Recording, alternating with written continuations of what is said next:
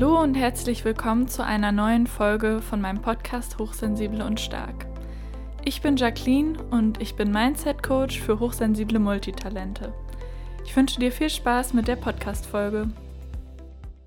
Hallo und ja, willkommen zu einer neuen Podcast-Folge mit mir. Ähm, heute möchte ich mal über ein bisschen ein anderes Thema sprechen, das ich glaube, das auch sehr wichtig ist für alle Menschen, aber vor allem für hochsensible Personen, die die Menstruation haben. Also die meisten davon werden sich wahrscheinlich als Frauen identifizieren. Genau, und falls du jetzt aber ähm, keine Menstruation selbst hast, ist die Folge trotzdem interessant für dich, denn sie hilft natürlich auch dabei, alle Personen, die menstruieren, besser zu verstehen. Deswegen ja, viel Spaß mit der Podcast-Folge. Ich möchte heute genauer auf sowas wie Stimmungsschwankungen eingehen und auf die unterschiedlichen Hormone, und welche Auswirkungen das hat auf die unterschiedlichen Phasen des Zykluses. Kleine Erinnerung aus dem vielleicht Biologieunterricht. Menschen, also vor allem Frauen, die die Menstruation haben, haben normalerweise ungefähr eine Zykluslänge von 25 bis 35 Tagen. Ähm, und in den unterschiedlichen Phasen werden unterschiedliche Hormone produziert. Dazu komme ich gleich nochmal genauer. Und das bedeutet, dass ähm, der Körper sich quasi einmal im Monat darauf vorbereitet, ähm, schwanger werden zu können und dann auch wieder 15 Tage braucht ungefähr, ähm, um das Ei, wenn es jetzt nicht befruchtet wurde, nach dem Eisprung wieder quasi abzubauen bzw. auszuscheiden, ähm, bzw. die Menstruation zu bekommen. Das heißt, der weibliche Organismus bereitet sich jeden Monat darauf vor, schwanger zu werden. Und das macht ziemlich viel mit Menschen, die diesen Zyklus haben ähm, und erklärt auch ziemlich viel, zum Beispiel in Bezug auf die Arbeit, Antriebslosigkeit, Lustlosigkeit, Stimmungsschwankungen ähm, und alles, wofür man sonst noch Energie braucht. Also natürlich nicht nur für die Arbeit, sondern auch für Sport oder soziale Aktivitäten. Zu diesem Thema habe ich übrigens ein Buch gelesen, Superpower Periode heißt es auf Deutsch und auf Englisch Period Power, was ich sehr empfehlen kann und auf jeden Fall unten in den Shownotes bzw. der Infobox verlinke. Und aus diesem ähm, Buch möchte ich jetzt ein bisschen zitieren bzw. das zusammenfassen. Ähm, die erste äh, Phase ist, wird sozusagen Winter genannt. Die Autorin geht davon aus, dass ähm, es vier Phasen im Zyklus gibt ähm, und die sind eben Frühling, Sommer, Herbst und Winter. Ähm, und darauf möchte ich jetzt nochmal genauer eingehen. Im Winter ähm, sind die Hormone auf dem Tiefpunkt und es ist eine gute Zeit ähm, für eine Reflexion und ähm, viele Frauen oder Menschen, die die Periode haben, sind da sehr äh, introvertiert und sehr energielos. Das ist die Phase, also im Winter ähm, findet die tatsächliche Periode statt. Das heißt, ähm, das ist natürlich auch oft begleitet von Schmerzen, ähm, aber auch einfach die Stimmung ist sehr, ja, kann auch ein bisschen depressiv sein, aber sehr ähm, verhalten. Man fühlt sich oft dünnhäutig, energielos, energielos und eben sehr, sehr introvertiert. Ungefähr ab dem dritten Tag der Periode ähm, wird das dann so ein bisschen besser und die Stimmung hält sich wieder ein bisschen auf. Und auf den Winter folgt dann der Frühling. Im Frühling ist es tendenziell so, dass du vielleicht dann wieder mehr Energie hast, dass du ja, dass irgendwie Zeit für Neues ist, wie wir das auch vom Frühling von der Jahreszeit her kennen, dass du wieder mehr Schwung hast und Lust hast, vielleicht auch Sachen zu unternehmen. Du hast mehr Motivation, und das ist auch eine gute äh, Phase, um zum Beispiel Neues auszuprobieren oder Experimente zu versuchen ähm, oder ja, Sachen zu machen, wo du auf Menschen triffst. Gerade wenn du hochsensibel bist und vermutlich introvertiert, ist das eine gute Phase, um ähm, sozialen Aktivitäten nachzugehen. Danach kommt die Phase des Sommers und das ist ähm, auch, wo der Eisprung stattfindet. Dort wird auch gesagt, dass ähm, Menschen, die dann den Eisprung haben, sehr, sehr viel Energie haben und Energiebündel sind. Und das liegt auch an dem Hormon Östrogen, was eben so eine Art äh, auch als Glückshormon bezeichnet wird. Wenn man jetzt wieder an ähm, den Zyklus denkt, dann ist es logisch, dass in dieser Sommerphase mit dem Eisprung die Hormone ansteigen, also das Östrogenlevel zum Beispiel, und du so energievoll bist. Die Libido ist sehr erhöht und dort soll ja eigentlich ähm, von der Natur aus quasi ähm, die Befruchtung stattfinden. Das heißt, es ist logisch, dass und Menschen dort auch sehr viel Lust haben, andere Menschen zu treffen und das eben auch ein guter Zeitpunkt ist für alles öffentliche, extrovertierte, wie zum Beispiel, wenn du Vorträge halten musst oder ähm, Präsentationen oder ähm, ja, Sachen hast, wofür du sehr viel Energie brauchst und wirklich auch extrovertiert sein musst. Das ist dann ein super Zeitpunkt dafür. Du bist leicht und beschwingt und mutig und ähm, dir fällt es eben auch leicht, aus dir herauszugehen.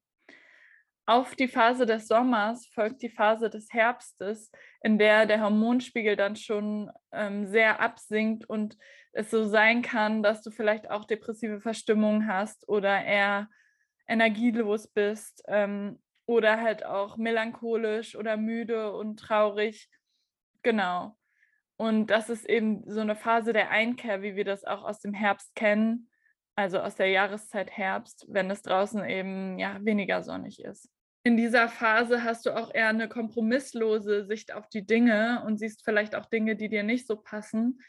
Aber im Herbst oder Winter neigt man auch eher zu Selbstkritik ähm, und die, der oder die eigene innere Kritikerin ist halt vielleicht besonders laut. Und ganz generell fängt mit dem Herbst schon eine Phase an, wo du einfach weniger Energie hast für Soziales, für die Arbeit ähm, und alles andere, was dazugehört. Das erreicht seinen Höhepunkt dann eben wieder im Winter, über den ich vorhin schon gesprochen habe. Und ungefähr eine Woche bevor die Personen dann die Periode haben, ähm, davon hast du vielleicht schon gehört, haben viele Menschen dann auch PMS-Symptome. Das können 150 verschiedene Symptome sein. Ganz breit gefächert, aber nichts davon ist wirklich angenehm. Daher ist es ganz normal, dass die Hormone purzeln, du da Stimmungsschwankungen hast und es dir ganz generell eigentlich nicht so gut geht und du dich vor allem auch überhaupt nicht danach fühlst, andere Menschen zu sehen, zu treffen oder mit anderen Menschen extrovertiert auf irgendeine Art und Weise zu arbeiten. Und im Winter, den ich ganz am Anfang erwähnt habe, ist dann eben noch, noch eine größere Ausruh- und Entspannungsphase, wo es eigentlich, wenn das tendenziell geht, zum Beispiel am besten wäre, ähm, wenn du vielleicht auch weniger arbeiten könntest. Und äh, ich habe jetzt auch gesehen, dass es in einem Land sogar eingeführt werden soll, dass Menschen, die sehr starke Periodenschmerzen auch haben, wirklich in den Tagen dann auch einmal im Monat quasi, ich glaube, zwei Tage frei oder so haben, was ich super sinnvoll finde. Die Länge des Zyklus variiert natürlich immer und ganz generell sind alle Menschen, die das betrifft, auch sehr, sehr empfindlich in Bezug auf Stress zum Beispiel oder Veränderungen im Leben oder andere Aspekte, die sich ereignen, Krankheit oder so. Ähm, und deswegen kann, können die Symptome natürlich auch unterschiedlich sein. Ähm, manche Bereiche können unterschiedlich lang sein. Und es kann auch sein, dass du zum Beispiel diesen sogenannten Frühling mal ganz anders erlebst. Ähm, genau. Und das liegt an zahlreichen Faktoren. Da spielt natürlich auch nicht nur das Stresslevel, sondern auch die Ernährung mit rein. Und es ist natürlich auch super individuell, wie lang der Zyklus generell bei einer Person ist. Was super, super hilfreich ist und was die Autorin auch in ihrem Buch empfiehlt und was ich auch schon sehr, sehr lange mache, ist, dass man seinen Zyklus trackt, also dass man aufschreibt, wie man sich wann fühlt und wie lang der ist quasi. Das kann man natürlich auf Papier machen, das kann man mit verschiedenen Apps machen. Zum Beispiel gibt es auch die App Clue, aber es gibt auch viele andere, wo man das dann machen kann, um zu sehen, in welcher Phase bin ich gerade und im besten Fall das zum Beispiel auch in seinen Terminkalender zu übertragen oder zu wissen, wann es einem voraussichtlich wie gehen wird, damit man vielleicht nicht ein super lautes, stressiges Event hat, wenn man gerade im Herbst oder Winter ist, wenn es geht. Es ist natürlich je nach Berufsleben oder Privatleben auch nicht immer so einfach machbar, aber es ist natürlich schön, wenn man sich darauf ähm, genauer einstellen kann. Jede Phase des Zykluses bietet natürlich nicht nur äh, Herausforderungen, sondern auch Vorteile. Ähm, und die kann man dann eben auch besser nutzen, wenn man das weiß. Wenn man zum Beispiel reflektieren möchte, dann ist die Phase im Winter super für die Reflexion, nur die ist vielleicht dann nicht so super für eine Präsentation, wie ich vorhin schon gesagt habe. Das wäre halt super im Frühling oder im Sommer. wenn du dich noch genauer dafür interessierst und auch noch genauer für die ganze biologische Seite, dann kann ich dir, wie gesagt, nur das Buch ans Herz legen, das ich in der äh, Infobox verlinke. Und was ich persönlich auch noch mache, hm, ich habe jetzt gerade seit Anfang Juni ein eigenes Journal rausgebracht. Das habe ich davor aber schon sehr, sehr lange genutzt und getestet. Und ähm, das hilft mir auch extrem, da einzutragen, zum Beispiel, was meine Bedürfnisse sind oder was ich gerade brauche und Sachen nochmal anders zu planen in meiner Woche und im Monat. Deswegen, falls dich das auch interessiert und du nochmal wirklich Lust hast, mit etwas Schriftlichem zu arbeiten, was ja auch so ein bisschen zeitunabhängig ist. Also ich meine damit, dass man das auch benutzen kann, wenn man es gerade braucht. Denn da sind keine Daten drin, sondern man kann dann auch sagen, ich merke, diese Woche brauche ich besondere Unterstützung oder möchte mich nochmal anders strukturieren. Deswegen benutze ich noch ein Papierjournal zusätzlich zu den Terminen und allem, was ich sowieso zum Beispiel immer digital plane. Also so mache ich das auf jeden Fall.